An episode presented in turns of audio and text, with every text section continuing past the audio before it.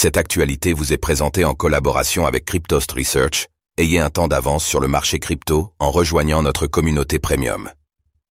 Chute du YFI, DYDX dépense 9 millions de dollars de son fonds d'assurance. Pourquoi? Dans le sillage de la chute du YFI de Yern Finance, le système de liquidation de DYDX a été mis en difficulté.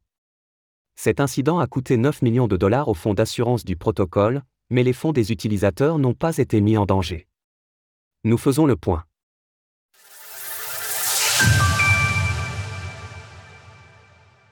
Le fonds d'assurance de DYDX se retrouve impacté par la chute du YFI.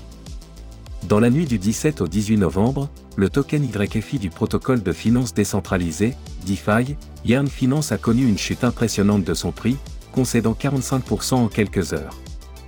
Peu après les événements, Antonio Giuliano, le fondateur de l'exchange décentralisé, DEX, de DYDX, a pris la parole, estimant qu'il s'agissait là d'une manipulation de marché sur le YFI visant directement l'application. En effet, il s'avère que les liquidations engendrées sur le DEX après le décalage important du cours ont mis sous pression le fonctionnement normal du système prévu à cet effet, contraignant DYDX à recourir à son fonds d'assurance.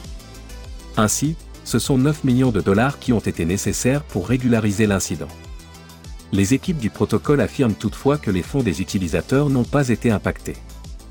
Hier soir, environ 9 millions de dollars du fonds d'assurance DYDX V3 ont été utilisés pour combler les lacunes des liquidations traitées sur le marché YFI.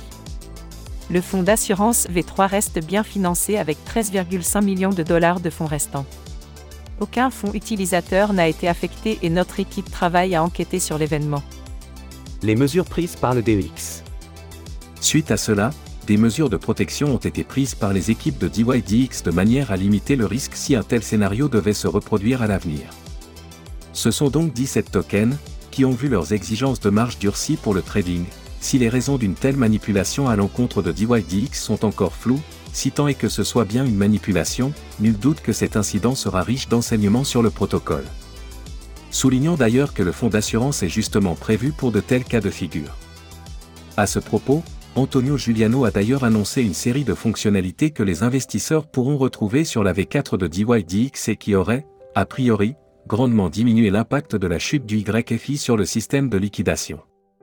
Nous retrouvons par exemple l'impossibilité de retirer des fonds tant qu'une position négative est encore ouverte. D'autre part, le token DYDX a enregistré une baisse d'environ 5% durant cette période, ce qui reste cohérent par rapport à la tendance de l'ensemble du marché des crypto-monnaies dans le même temps malgré une légère hausse. Retrouvez toutes les actualités crypto sur le site cryptost.fr.